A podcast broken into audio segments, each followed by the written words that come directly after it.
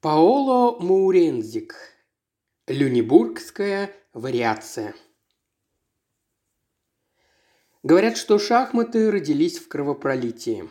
Легенда гласит, что когда игра была впервые представлена на суд султана, он решил вознаградить малоизвестного изобретателя, исполнив любое его желание – Требуемое вознаграждение выглядело скромным. Он просил для себя то количество пшеницы, которое можно получить, если положить одно зернышко на первый квадрат из 64 квадратов шахматной доски, два зерна на второе, три на третье и так далее.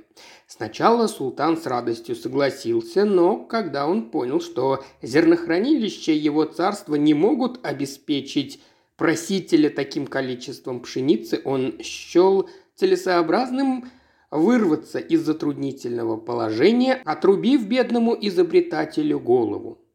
В легенде не упоминается, что впоследствии султан заплатил более высокую цену за содеянное, так как, увлекшись новой игрой, он потерял рассудок.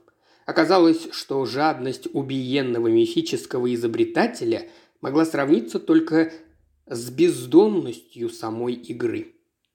Сегодняшние газеты сообщают о смерти мужчины в деревне недалеко от Вены. Вчера, в воскресенье утром, некто Дитер Фриш скончался от огнестрельного ранения. В заключении судмедэксперта время смерти установлено в 4 часа утра в результате выстрела из пистолета с очень близкого расстояния. Пуля пробила затылок. В газетных статьях фигурировала и фотография покойного, на которой он отдыхает на территории своей виллы, как деревенский сквайр, только что вернувшись с ежедневной прогулки. Одетый в светлый костюм, развалившись в плетеном кресле, он как будто протягивает руку, чтобы погладить одну из двух собак, свернувшихся у его ног. Я смотрю на эту фотографию и с трудом узнаю лицо в тени полей его шляпы, похожей на панамскую. Разве человеческая физиономия не более чем совокупность массы веса и контуров мышечной структуры? Или есть что-то более прочное, неизменное под безжалостным слоем времени? Неужели человек, которого я знал, прячется под этим именем и этим выражением лица? Но я напрягаю свой мозг, чтобы в лабиринтах своих воспоминаний узнать в лице этого старика того молодого человека, которого я знал. Заголовки много говорят о смерти этой выдающейся личности, но ничего не говорят о самом происшествии под давлением семьи, решительно выступающей против гипотезы о самоубийстве, почти все газеты говорят о несчастном случае или смерти при загадочных обстоятельствах. Каким бы ни были доказательства, они становятся бесполезными из-за отсутствия правдоподобного мотива. Кажется, все, кто его знал, готовы поклясться, что у него не было абсолютно никаких причин покончить с собой. Он никогда не был подавленным или вялым. Его последнее обследование полностью подтверждало его хорошее здоровье. Он был в завидной форме. В возрасте 68 лет все еще активно занимался своими любимыми видами спорта – теннисом и верховой ездой, несмотря на легкую хромоту после перенесенной операции. Травма была вызвана падением с лошади. Не было и намека на финансовые проблемы – Несколько дней назад он даже выиграл многомиллионный контракт на строительство от Бундесбанка. Фриш был одним из тех людей, которым судьба, кажется, улыбается во всем. Он женился на богатой наследнице и имел четырех сыновей, все из которых теперь занимают видные социальные должности. Он вел упорядоченную, спокойную жизнь, проводя четыре дня в неделю в Мюнхене, управляя собственным бизнесом и возвращаясь в пятницу в Вену, чтобы его отвезли в то место, где он любил проводить все свое свободное время. Виллу, окруженную обширным парком, который, в свою очередь, окружен заповедником площадью 125 акров. Этот отель, построенный в конце XVIII века, долгое время был туристической достопримечательностью, открытой для посещения летом. Посетители могут осмотреть конный завод и прогуляться по территории, которая является настоящим шедевром садоводства и оросительной системы, созданной более века назад. Изюминка сада – концентрический лабиринт из десятифутовых живых изгородей, ведущих к поляне в форме шахматной доски, вымощенной квадратами из белого и черного мрамора.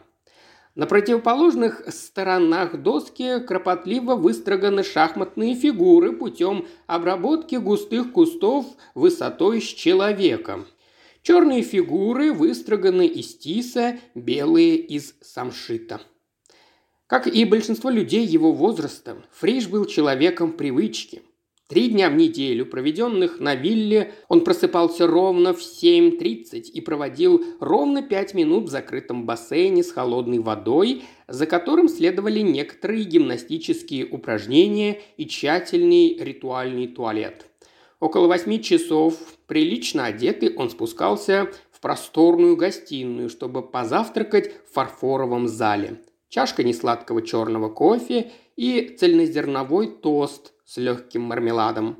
Затем он уходил в свой кабинет, чтобы провести остаток утра за своей страстью – шахматами. Он действительно владел всем своим богатством, но хвастался он исключительно драгоценной коллекцией старинных шахмат. Несмотря на то, что он не участвовал в шахматных соревнованиях много лет, он по-прежнему оставался мастером игры и был редактором авторитетного шахматного журнала. Все данные свидетельствуют о том, что до той ночи прошлой пятницы ничто не вмешивалось в его распорядок дня. Его водитель, как обычно, заехал за ним на вокзале в Вене.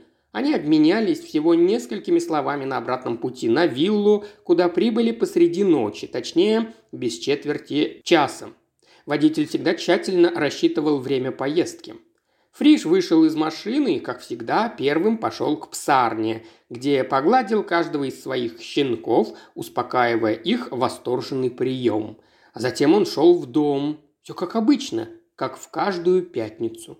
Но уже в субботу утром его пожилая горничная заметила странное поведение своего хозяина. Фриш выглядел так, словно спал плохо и мало. На самом деле женщина была готова поклясться, что даже если он вообще ложился спать, то не раздевался. Привыкшая к заведенному домашнему распорядку, от которого она сама находила величайшее утешение, она была встревожена внезапным изменением привычек хозяина. Она была преданной служанкой, однако она чувствовала, что не ей следует бить тревогу о перемене хозяина. Она также не проинформировала жену Фриша о происходящем отчасти потому, что пара занимала разные крылья виллы и вела по сути раздельную жизнь, появляясь вместе только на редких официальных мероприятиях. По словам горничной, доктор Фриш в то утро не позавтракал, а его обед, поданный в обычное время, был возвращен нетронутым на подносе. Похоже, он целый день провел в доме один, и посетителей не было. Только когда служанка пришла накрыть ему обед в кабинете, она заметила, что горела лампа. Похоже, что лампа не выключалась с двух часов ночи, когда была включена, и когда служанка пошла спать. После восьми часов утра в воскресенье Фриш все еще не вышел из своей комнаты. Обеспокоенная необычной задержкой, горничная поднялась в спальню – Обнаружив, что там пусто и кровать не разобрана, она сначала подумала, что хозяин ночевал в другом месте, хотя это было не в его обычае. Она заподозрила что-то неладное, когда увидела, что все машины в гараже стояли на месте. Затем она несколько раз постучала в дверь кабинета, громко окликнув его. Не получив ответа, она решила войти, но никого не нашла. В этот момент она почувствовала, что у нее нет другого выбора, кроме как разбудить жену Фриша. Это был рискованный шаг, поскольку хозяйка дома страдала бессонницей, и вероятно, что уснула она только что.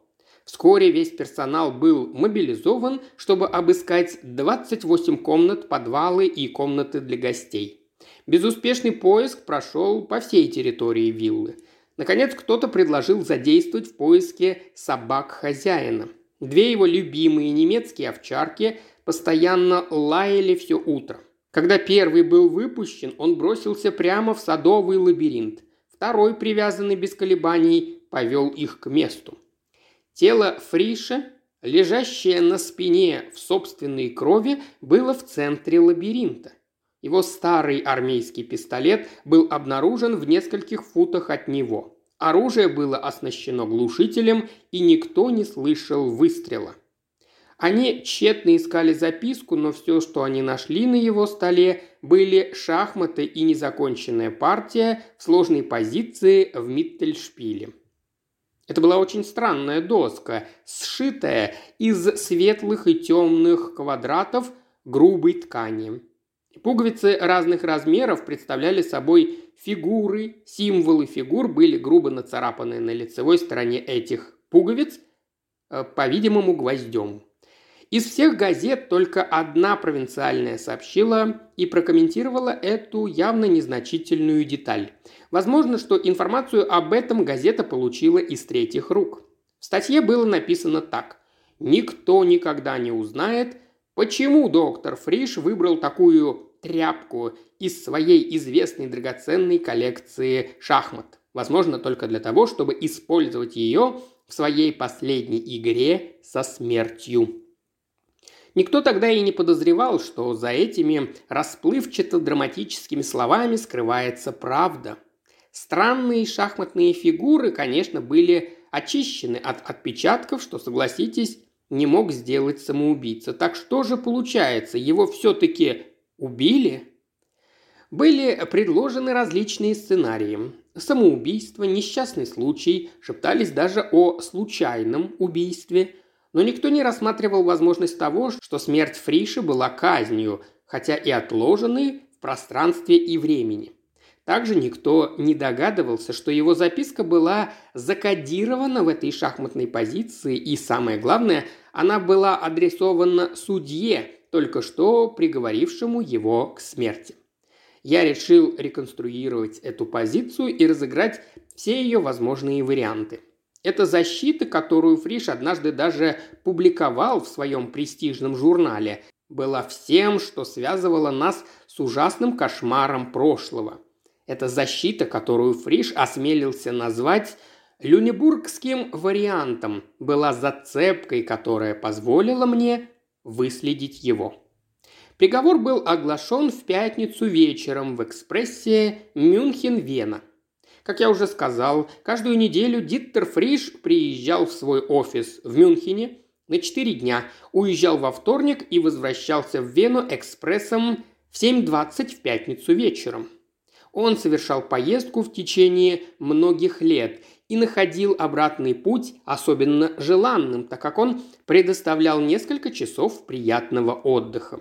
Его обычным спутником был господин Баум, глава мюнхенского офиса, незаменимый коллега и друг с минувших дней войны.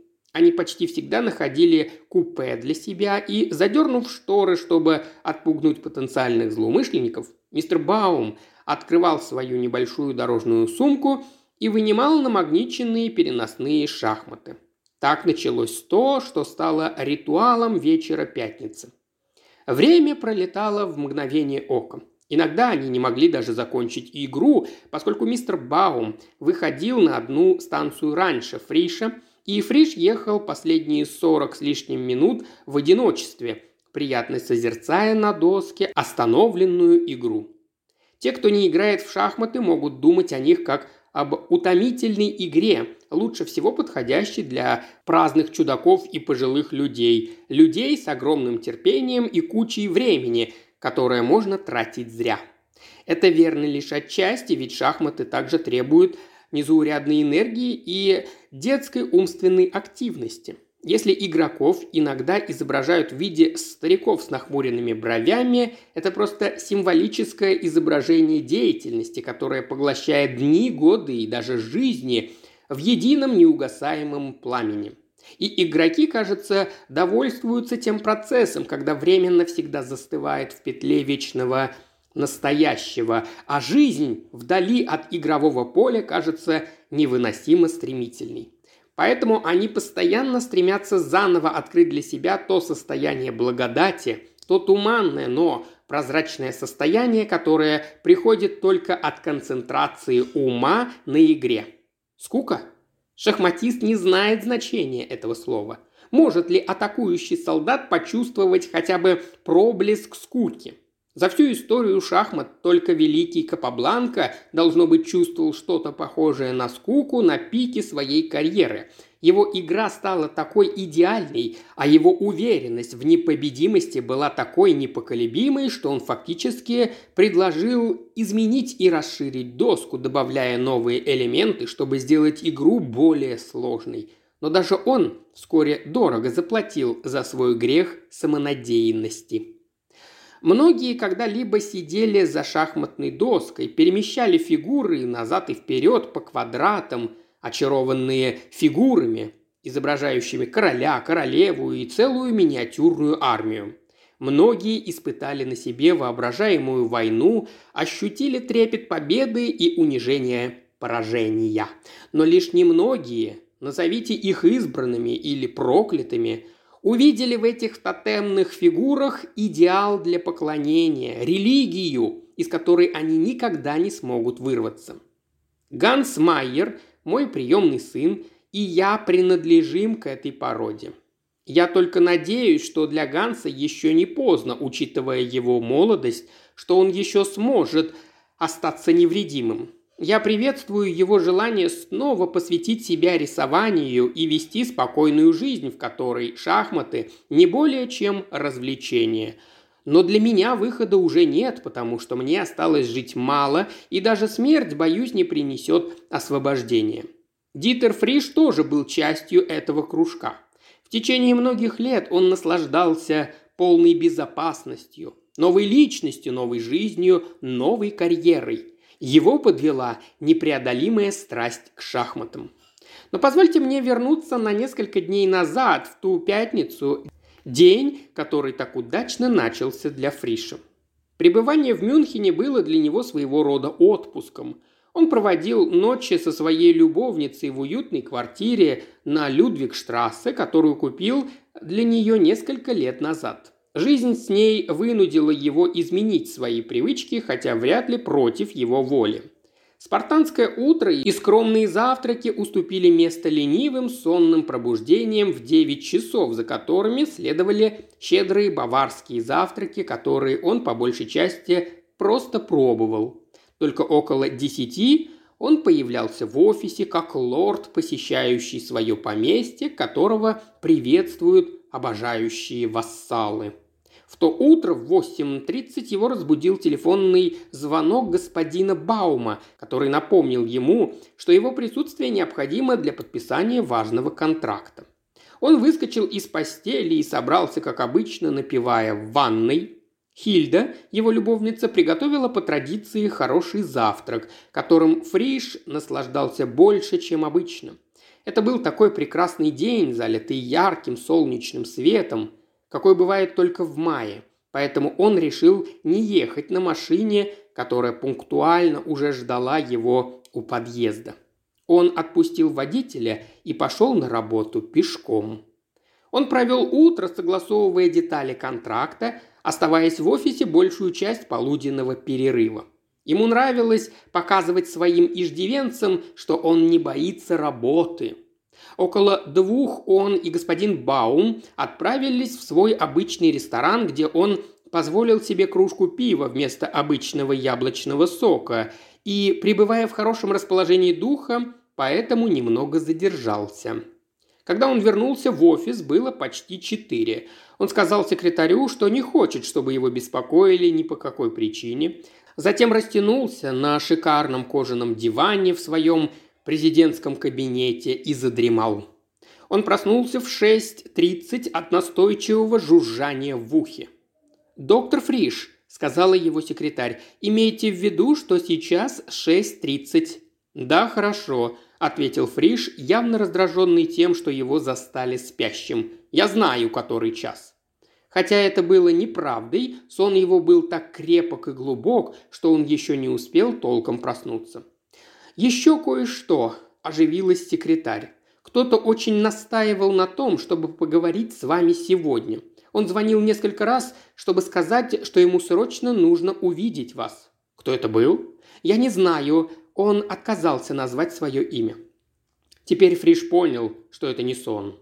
Оправившись от момента замешательства, обнаружив себя в собственной одежде и в своем собственном кабинете, он также восстановил полную власть, которая по праву принадлежала ему. Вы прекрасно знаете, мисс Гермес, что я не назначаю встречи в пятницу, особенно тому, кто не называет себя. Конечно, я это знаю, справедливо обиделась мисс Гермес. Она проработала в фирме 22 года. Именно поэтому я чувствовала себя обязанной сообщить вам. Что ты хочешь этим сказать? Что ж, ответила мисс Гермес на мгновение колеблясь. У меня сложилось впечатление, что он пытался меня обмануть. «Обмануть вас?» Мне так показалось. Он утверждал, что является вашим старым другом. Вернее, он сказал, что его послал старый друг. Старый друг? Точно, но я боюсь, что это было всего лишь средство получения информации о ваших передвижениях. О моих передвижениях? Только сейчас Фриш понял, что он повторяет слова своего секретаря, заменяя точки вопросительными знаками.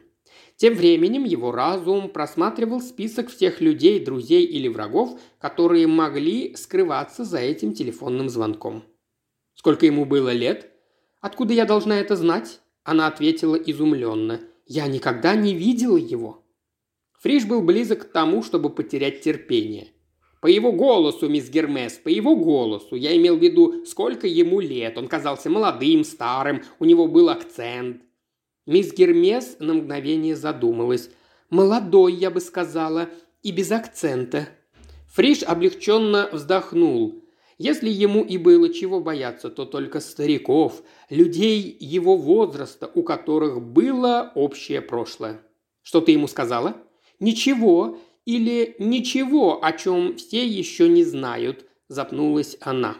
Фришу казалось, что он видит ее широко открытыми глазами за толстыми очками, прикусившими губу. Бог знает, как часто он испытывал искушение избавиться от нее. Если он еще не сделал этого, то только из-за его безупречной осторожности. Но сейчас... Что ты имеешь в виду? Секретарша чуть не расплакалась. Все, что я сказала, это то, что вы уезжаете в Вену сегодня вечером. Хотя она понятия не имела, почему Фриш пришел в ярость от этого признания и был совершенно не в состоянии скрыть свой гнев. Его слова жгли, как плеть. «Не могу представить, как я разочарован, мисс Гермес. Я никогда не ожидал этого от вас». «Но я...» Фриш не дал сказать ей больше ни слова. Он нажал кнопку, чтобы отключить телефон, решив, что разберется с ней по возвращении в Мюнхен. Он стоял, он чувствовал головокружение и тошноту. Было уже 6.30, свет погас, и в его кабинете было почти темно. Он подошел к окну и взглянул на движение восьми этажей ниже. Дорога была забита машинами, люди толпились на тротуарах, и сверху их движение напоминало муравейник. С такой высоты все эти люди кажутся ничтожными и он знал не понаслышке, что для того, чтобы вершить судьбу этого муравейника, необходимо подняться настолько высоко, чтобы чувствовать себя Богом. Сострадание, милосердие, любовь – это были относительные, условные термины, никогда не абсолютные. Какую любовь или сострадание вы могли испытывать к принесенной в жертву шахматной фигуре – на мгновение Фриша охватила неудержимая ностальгия по молодости. Ему внезапно пришло в голову, что все эти люди погрязли в собственном поражении. Какими бы великолепными и роскошными ни казались вещи, все же произошла коллективная неудача, с которой подавляющее большинство, казалось, полностью смирилось. Что могло разбудить эти сомневающиеся массы? Возможно, даже не война. Телефон снова зазвонил. Это был Баум, который казался обеспокоенным. «В чем дело?» – спросил он. «Машина ждет». Фриш вырвался из своих размышлений. «Я уже в пути». Но он задержался еще несколько минут, раздраженный зудом, который никакая приятная мысль не могла остановить. Это женщина Гермес. Это маленькая зануда. Предоставление информации незнакомому человеку, вероятно, продавцу или, что еще хуже, страховому агенту. Кто еще это мог быть? Друг? Могли бы у вас быть друзья, о которых вы не знали? А может, совсем не друг? Кто, черт возьми, это мог быть? У него, конечно, было много врагов, но все они были хорошо ему известны. Конкуренты, политики, несколько презираемых женщин, кое-где ревнивые мужья. Кто еще? В его худших кошмарах эти враги разрослись, образуя грозную орду. Одна из постоянных опасений Фриша заключалась в том, что он может стать жертвой засады. Это был страх, похожий на хроническую мигрень, то едва ощутимый, то невыносимый. Хотя он никогда не получал каких-либо угроз, он опасался убийц, скрывающихся на его обычных маршрутах. Иногда, стоя у окна и глядя на улицу внизу, он задавался вопросом, как мог бы выглядеть его гипотетический палач. Он представлял, как выделяет его среди толпы. Это вполне может быть тот человек на углу, выгуливающий свою собаку, или тот мотоциклист, одетый в черную кожу, тот, который все время кружил вокруг квартала. Или, может быть, этот студент, который сегодня прогуливается, засунув руки глубоко в карманы плаща. Фриш вышел из офиса, запер дверь и спустился на лифте в подземный гараж. Баум ждал его в машине, Фриш сел рядом с ним на заднее сиденье и кивнул водителю. «Ты болен?» – спросил Баум. «Вовсе нет, почему?» «Ты выглядишь бледным. А я, должно быть, съел слишком много». Но Баума это не убедило. «О, я почти забыл. Напомни мне о мисс Гермес, когда я вернусь. С ней нужно что-то делать». Хорошо. Баум никогда не подвергал сомнению решение Фриша. Они молча поехали на вокзал. Впервые за много лет их знакомства Фриш почувствовал физическое отвращение к Бауму. Но вскоре он понял, что это неприятное ощущение распространяется на все его окружение, не в последнюю очередь на его собственную личность. В баре на вокзале он выпил коньяк, который, казалось, оживил его. Поезд стоял в ожидании на платформе, но, к счастью, некоторые купе оставались пустыми. Они устроились на плюшевых сиденьях за мгновение до того, как был дан сигнал об отправлении, и только когда он почувствовал, что поезд тронулся, Фришу показалось, что он полностью вернул себе хорошее настроение. Он с новой приветливостью посмотрел на худое лицо Баума и его привычные жесты. Снял и осторожно сложил плащ, который всегда носил, поправил складки брюк, когда сел, положил свой кожаный портфель на колени и открыл его с одновременным щелчком боковых защелок. И, наконец, вытащив шахматы так осторожно, как будто это была реликвия, он положил их на небольшой откидной столик и тщательно расставил фигуры. Его последним действием перед началом игры было рыться в кармане штанов в поисках монеты в один ценник, которую он положил рядом с доской. Фриш сделал то же самое. Таковы были символические ставки. Баум был достойным игроком. Не гений, но и компетентным его нельзя было назвать. Его завидная техника компенсировала его бездарность. Он был хорошим теоретиком, его дебюты всегда безупречны. Правда, идей у него не было. Всякий раз, когда он пытался уйти с проторенных дорог, он оказывался проигранным, но в целом он был достойным противником, которого нелегко было победить. Обычно у них было время на две или даже три игры. Они быстро пробегали через дебют, и после некоторой перестройки в центре и нескольких обменов фигурами решали, стоит ли продолжать игру. Определенные позиции неизбежно заканчивались ничьей. В этом случае они начали бы сначала, постепенно выбирая более рискованные варианты. Баум, однако, всегда был осторожен, делая только проверенные ходы. Действительно, ничьей он удовлетворился, считая это хорошим результатом. Но иногда они оказывались погруженными в одиночную длинную игру, настолько интересную, что они даже останавливались, чтобы изучить ее, анализируя все варианты. Характерной чертой всех шахматистов, очевидно, является отказ признать, что их позиция в проигранной партии была действительно незащищенной. Вот и Баум, когда проигрывал, упорно рассматривал каждый ход, пытаясь выяснить, где и когда он совершил ошибку. Их партии и последующий анализ Фриш часто разбирал в своей колонке своего шахматного журнала. Сегодня вечером Баум играл белыми. Его любимым был ферзевый дебют. Он любил плавать по тихой воде на надежных судах. Но Фриш не хотел повторять обычный сценарий. Он решил немного встряхнуть игру. С Баумом он мог себе позволить пару рисков. «Давай посмотрим, как ты выберешься из этого, старик», – сказал Фриш, быстро делая свой первый ход. Но вскоре выяснилось, что его план на игру полностью отличался от обычного – он ужасно хотел увидеть лицо старого доброго Баума, когда тот поймет, с какой вариацией ему придется иметь дело. Хотел ли Фриш просто подшутить над Баумом, усложняя партию опасной защитой, или это был вызов самому себе? Шахматисты склонны иметь такое же предвзятое отношение к игре, как и к миру, проецируя на нее своими симпатиями и антипатиями убеждения и раздражения – Фриш считал себя пуристом, который боялся всего, что не было логичным и линейным, или, по крайней мере, соводимым к какой-то установленной теории.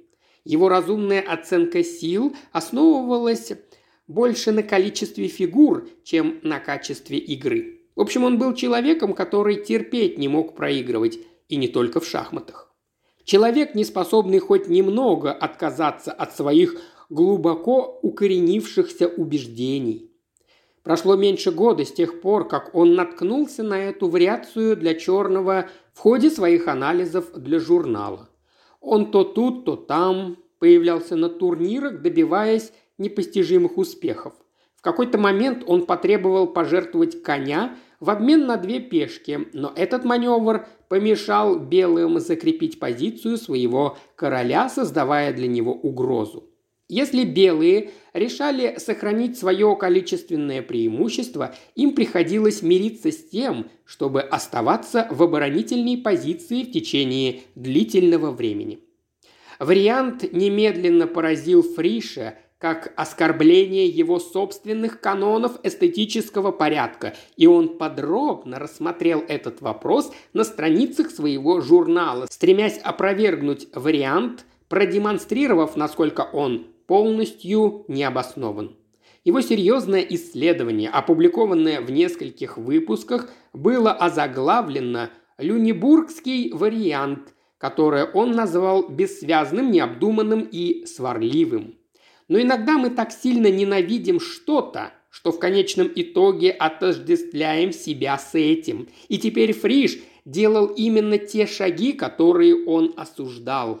Он, должно быть, почувствовал трепет греха, действуя вопреки своим убеждениям. Приняв точку зрения своего оппонента, возможно, впервые он понял, насколько иной может показаться позиция, если просто перевернуть доску. Он задавался вопросом, запомнил ли Баум этот вариант. Ну, конечно же, Баум был неоценимым помощником в нервном анализе этих игр. И да, он заметил, и еще как. «О!» – воскликнул он явно изумленно, как бы имея в виду, что этот дьявол снова поднял голову. Фриш продолжал. Как бы тщательно он это не изучал, всегда казалось, что какой-то аспект вариации ускользает от него. Он задавался вопросом, зачем он искал такого рода проблемы – у него возникло внезапное желание предложить прекратить эту игру и начать новую, но он знал, что Баум будет считать отказ от игры победой, а он не собирался уступать. В лучшем случае он время от времени предоставлял ему ничью. Баум неделями хвастался тем, что несколько раз ему доводилось выигрывать. И так же, как одна победа может искупить многие поражения – Одно поражение может обесценить или даже уничтожить длинную цепочку успехов. Но в сущности Фриш был настроен оптимистично. Если он будет играть с должным вниманием, он сможет хотя бы попытаться закончить игру. Погруженный в собственные мысли, он даже не заметил, что еще один пассажир вошел в купе и собрался сесть рядом с ними. Так бывало редко, чтобы кто-нибудь заходил в купе, задернутое шторами. Фриш оторвался от доски и посмотрел на злоумышленника с раздражением. У него был способ косо смотреть на людей, техника, которую он сохранил из своего армейского прошлого – он никогда не встречал чьих-либо взглядов, а вместо этого сосредотачивался с неодобрением на горле своего собеседника, как если бы обнаружил пятно на его воротничке или незашитую эмблему. Чувствуя себя наблюдаемым, молодой человек что-то сказал себе под нос, пробормотал приветствие и сел. Злоумышленнику могло быть чуть больше двадцати, у него были светлые волосы до плеч, ему нужно было побриться, и он был закутан в плащ, белый, но уже не безупречный, застегнутый до шеи. Это был стиль одежды, который Фриш, естественно, ненавидел. Мальчик рухнул на сиденье и засунул руки в карман. На плече у него был плоский кожаный портфель, то, что у него не было другого багажа, давало Фришу надежду на то, что ему предстоит короткое путешествие. Наблюдая за ними в течение нескольких минут, мальчик открыл свой портфель, достал бумагу для рисования и прочистил горло, чтобы привлечь их внимание. «С вашего разрешения, господа», – сказал он, – «я хотел бы сделать вам набросок того, как вы играете в шахматы». Фриш резко отказался, и мальчик, очевидно смирившийся, будто снова устроился на своем месте – он снял портфель с плеча и положил рядом с собой, сначала вынув из него небольшой серый пакет, который он поспешно сунул в карман своего плаща. Фриш вернулся к своим мыслям, но инопланетное присутствие обеспокоило его. Время от времени он бросал быстрые взгляды на незнакомца, который не спускал глаз с доски. Почти незаметные гримасы на его лице наводили на мысль, что он оценивал различные возможности. Баум тоже был полностью поглощен игрой. Оказавшись в выгодной позиции, он сосредоточился со всем вниманием на игре, двигая своими фигурами с явным удовлетворением. Они играли еще полчаса, после чего Фриш предложил ничью, убежденный, что Баум, как обычно, согласится. Но к его великому разочарованию его противник отказался, поджав губы, как будто смакуя марочное вино. И, наконец, дерзко отказался. Я бы лучше посмотрел, что получится, если вы не возражаете. После этого, шаг за шагом, Фриш осознал, что, несмотря все свои усилия, он движется к несостоятельному эншпилю, курс, который он хорошо знал, тщательно проанализировав его, хотя его анализ был необъективным. Убежденный, что люнебургский вариант не выдержит критики, он стремился, возможно, бессознательно укрепить свою убежденность. Когда мат приближался, он сдал своего короля. «Мой дорогой Баум!» – воскликнул он с притворной самоуверенностью, хотя и не мог скрыть угрюмого выражения лица, которое обычно принимают те, кто не желает проигрывать, когда они проигрывают. Этот вариант не работает. И поскольку поражение всегда побуждает нас быть снисходительными, он повернулся к юному зрителю почти так, словно хотел привлечь его внимание. Юноша продолжал смотреть на доску с сомнительным выражением лица, как будто складывал несбалансированные счета. Но невозможно было понять, насколько хорошо он знал игру. Молодой человек прочистил горло и сказал, «Мне не кажется, что вы сделали самые лучшие ходы». Фриш был ошеломлен. Потребовалось усилие, чтобы поглотить оскорбление, но после того, как он восстановил самообладание, ибо только с величайшей выдержкой можно ответить некомпетентному человеку, он ухмыльнулся. «Вы думаете, что нет?» Если и было что-то, что он не мог вынести, так это мнение зрителя-любителя, который, возможно, едва знал, как движутся фигуры. Этот молодой художник, например, был именно таким образцом. Его приход был неизбежным раздражителем. Его взгляд на шахматы был недальновидным и ограниченным. Он был из тех, кто видит Маты, вырисовывающиеся повсюду, как миражи в пустыне. И таким часто приходилось удерживать руку, как наивному ребенку, которому захотелось поиграть с фигурками. В поезде всегда существует угроза непредсказуемого вторжения незнакомца. И вторжение этого дилетанта было совершенно непредсказуемым, даже беспрецедентным. За многие годы, которые Фриш и Баум совершали этот маршрут на поезде, было несколько случаев, когда нарушитель, который мог бы выбрать свободное купе, вместо этого решался присоединиться к джентльменам, чувствуя себя свободным. Безобидные, бесхитростные комментарии некоторых людей, конечно, легко опровергались. Но, как оказалось, этот злоумышленник, похоже, знал правила игры и говорил с явным намерением спровоцировать. Фришу удалось успокоиться. Ему даже пришло в голову, что этот прекрасный молодой джентльмен может быть поводом для развлечения. «Что заставляет вас думать, что в этой позиции были лучшие ходы?» – спросил он, слегка наклонившись вперед. Молодой человек многозначительно, почти презрительно усмехнулся. «В этой позиции их явно нет», – сказал он. «В смысле?» «Это означает, что вам придется отступить на несколько ходов, чтобы я мог объяснить вам это». Фриш провел еще одну короткую битву с самим собой. Действительно. В самом деле, этот вариант нужно разыгрывать как можно более динамично, а не сводить его к навязанной вами защитной неподвижности. Его цель – ферзь, а пешки – это основная угроза. Без некоторой компенсации за первоначальную жертву коня вы столкнетесь с проигрышем в эншпиле. Это очевидно.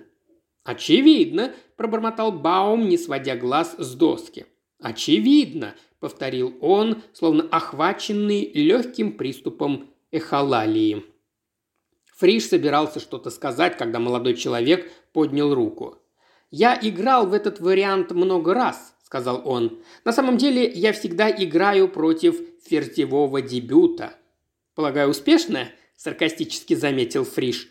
«О, да», – ответил молодой человек, – «в 80% случаев. Играя черными – это настоящий успех».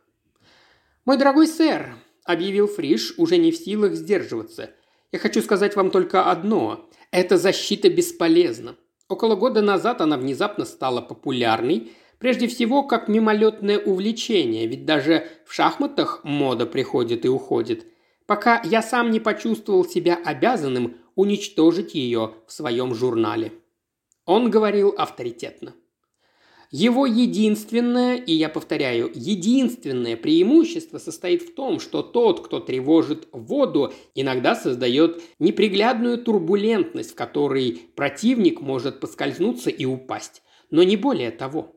Он полагается только на неожиданность, это, безусловно, основано на иллюзиях. Здесь он замолчал, видимо, сожалея о своей горячности. Выбрав более нейтральный тон, Говоря с осторожностью, с которой он мог бы выбрать галстук, подходящий к вечернему костюму, он добавил. «В любом случае, похоже, вы тоже играете в шахматы». «Больше нет», – ответил молодой человек. «Но как же? Я же вижу ваши знания». «Я играл долгие годы, пока не получил звание гроссмейстера, но теперь я не имею ничего общего с шахматами». «Что ж», – великодушно предложил Фриш, Почему бы не воспользоваться этой возможностью? Прибытие злоумышленника раздражало, но теперь, когда Фриш понял, что имеет дело с экспертом, он внезапно передумал. «Если хочешь», – продолжал он, широко указывая на крошечную шахматную доску, на которую господин Баум все еще смотрел, словно потрясенный своей победной позицией. Молодой человек застенчиво отказался. «Я не могу, я действительно не могу». Но почему бы и нет? Что может быть лучше? Я доктор Фриш, мастер и международный шахматный рефери, также редактор журнала Der Turm. Молодой человек пожал протянутую ему руку, коротко кивнул и пробормотал. Майер. Фриш отказался сдаваться. Вы можете играть белыми, если хотите, или возьмите черных и используйте этот вариант. Молодой человек решительно покачал головой. «Мне жаль показаться невежливым, я сказал не могу, но правда в том, что я не могу играть против соперника. При этом даже Баум вышел из оцепенения и с любопытством посмотрел на молодого человека. Его звали Майер, да? По крайней мере, Баум услышал именно это имя, и этот человек теперь, казалось, чувствовал себя обязанным объяснить свой отказ.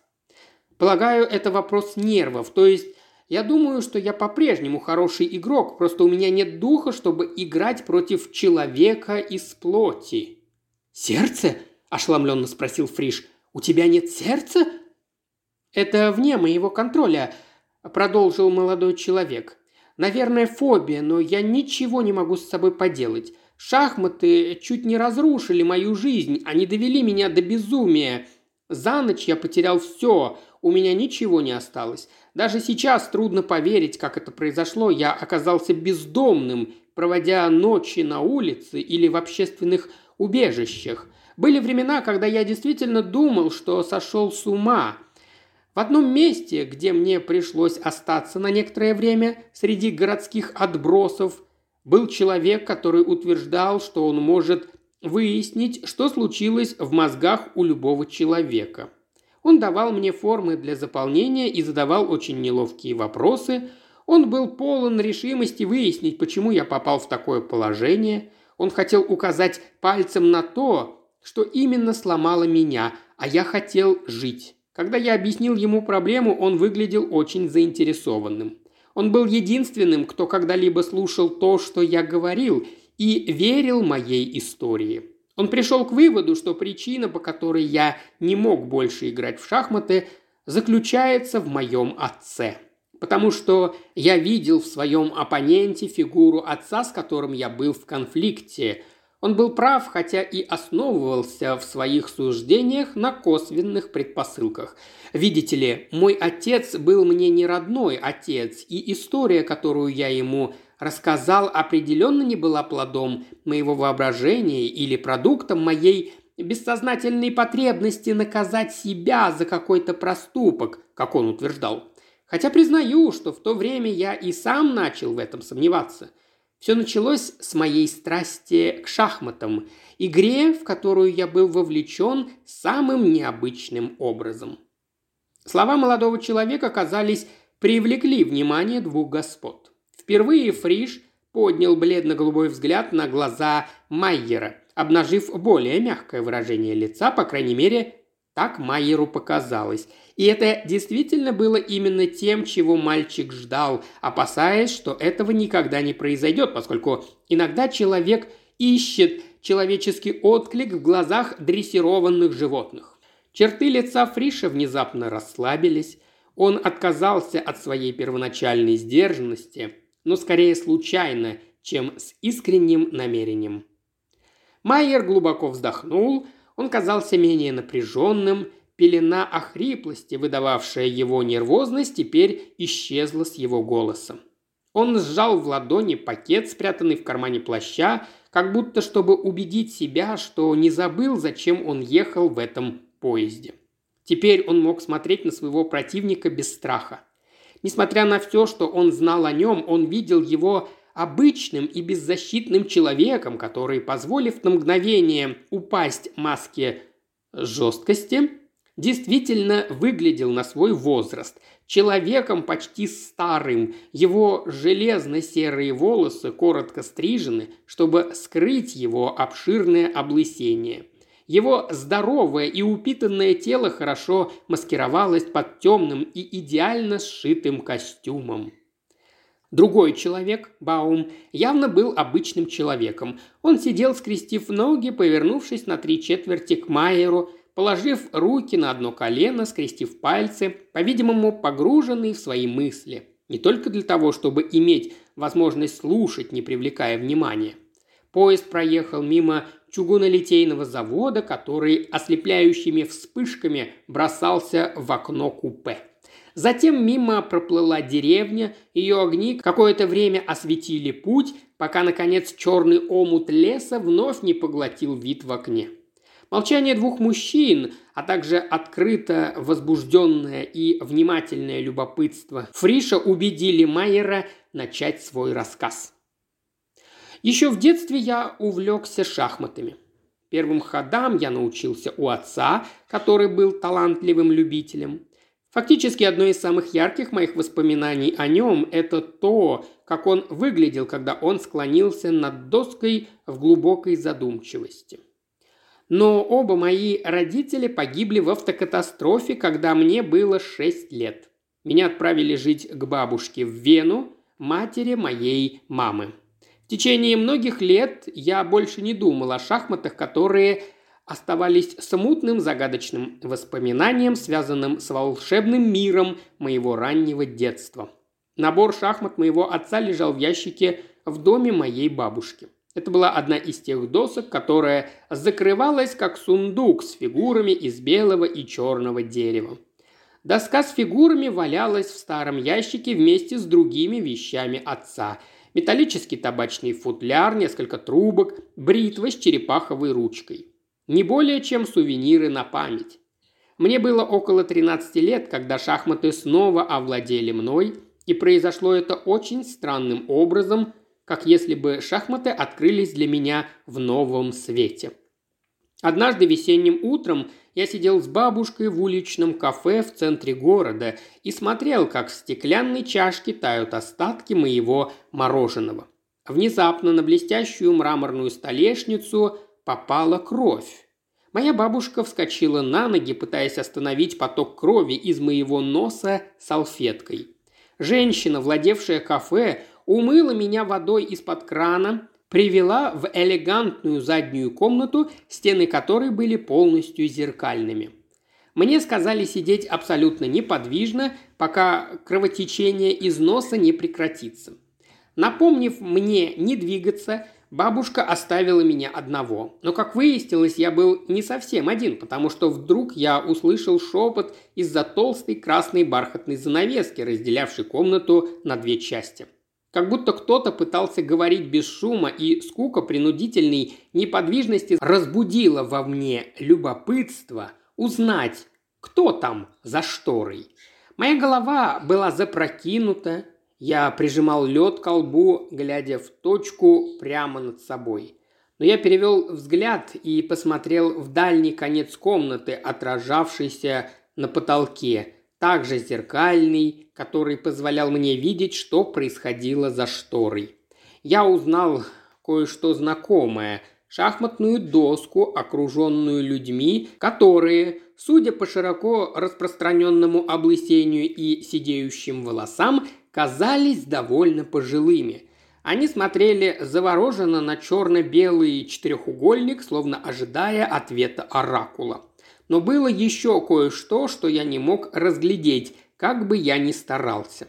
Это резко констатировало с торжественностью комнаты. Казалось, что пожилые люди с сутулыми плечами и склоненными головами излучают некий восторг перед каким-то открытием. «Если тебе уже лучше, мы можем идти», – сказала бабушка. Но вместо этого я встал и направился к шторе, за которой скрывался другой мир. Возможно, моя бабушка слишком опешила, чтобы остановить меня, или, возможно, она была напугана тишиной в комнате и ничего мне не сказала. Она только успела поднять руку в знак удивления, которого я почти не заметил, потому что уже открыл занавеску и подошел к группе людей, столпившихся вокруг стола. Никто не обратил на меня внимания, даже когда я протолкнулся локтем к столу, чтобы увидеть доску. Как только я это сделал, я понял причину странного чувства, которое у меня только что возникло. За столом сидели два человека. Один, повернутый ко мне спиной, был старик с пышной шевелюрой седых волос и одетый в темную одежду – Напротив него был тощий белокурый ребенок примерно моего возраста. Неподвижный у доски, окруженный всеми этими мужчинами намного старше его, он был похож на маленького Иисуса, которого допрашивают врачи в храме. Был ход старика. Он поднял руку и передвинул свою фигуру с видом крайнего уныния. Ребенок, сидящий напротив, немедленно последовал его примеру, ничего не говоря, но действуя с такой безжалостной и насмешливой уверенностью, что можно было предположить, что это был кульминационный момент. Я всегда думал, что вы должны объявить о своей победе, сказав «шах» или «мат», хотя бы даже только для вашего собственного удовольствия. Но, к моему удивлению, здесь ничего подобного не произошло. Старик подумал еще несколько минут, точнее казалось, что он внимательно оценивает драгоценный предмет или оценивает подлинность произведения искусства. После чего он просто встал и пожал руку оппоненту. А внезапно все люди, которые до этого молчали, затаив дыхание, начали громко болтать и показывать пальцами на доску. В этот момент бабушка взяла меня за руку и стала уводить. Я не хотел идти. Я начал пинаться и протестовать, но бабушка была неумолима. Когда она утащила меня, расступаясь через людей, которые продолжали кричать вокруг доски, я обернулся, чтобы в последний раз взглянуть, и увидел, без тени сомнения, что тот, кого я принял за ребенка, на самом деле был взрослым. Это был карлик с худощавым телосложением и детским лицом, лысый и морщинистый. Еще мне показалось, что он посмотрел на меня, как бы подмигивая. Это был день моего перерождения? Я не уверен, но я знаю, что с тех пор мой интерес к шахматам пробудился. Я был как губка, который начал впитывать шахматы. Первым делом я порылся в вещах, принадлежавших моему отцу, и вытащил из ящика шахматы, как будто раскопав клад. Я рассматривал фигуры, как будто видел их впервые, а затем выставлял их на доску, как мой отец учил меня много лет назад. Мне казалось, что я чувствую в себе все эмоции, воплощенные в этих типичных фигурах – я чувствовал себя единственным наследником своего отца, который завещал мне свои шахматы. Меня поглотила немедленная и неумолимая страсть. Некоторое время я просто перемещал фигуры по доске. О них я думал и днем, и ночью. Образы фигур являлись ко мне в снах. Мне еще предстояло сыграть не одну игру, но я уже представлял себя непобедимым чемпионом – когда меня спрашивали, кем я хочу стать, когда вырасту, у меня никогда не было ни малейшего сомнения. Конечно, шахматистом. Помимо самого набора шахмат, отец также оставил мне немало шахматных книг, которые я пролистывал поверхностно, но с жадностью, не понимая их заумных символов. Однажды я решил, что пора проверить свое предполагаемое мастерство. Найти соперников было непросто. Когда мы начинаем испытывать настоящую страсть к чему-либо, мы также с тревогой осознаем, что наша страсть, которая кажется нам всепоглощающей, мало ценится другими людьми. Мне не с кем было играть, кроме моих одноклассников, с которыми мне иногда удавалось сыграть несколько быстрых партий. Я пребывал в постоянном поиске партнера для игры, и всякого, кого встречал, спрашивал только одно – играет ли он в шахматы. Меня не интересовали те, кто говорил «нет», а те, кто признавал, что обладают хотя бы малым знанием правил, сразу росли в моих глазах, и я непременно склонял их сыграть со мной. Уважаемый слушатель, ты прослушал ознакомительный фрагмент аудиокниги. Желаешь продолжить слушать аудиокнигу? Тогда подписывайся на канал Ильи Кривошеева на Бусте. Ссылка на канал в описании.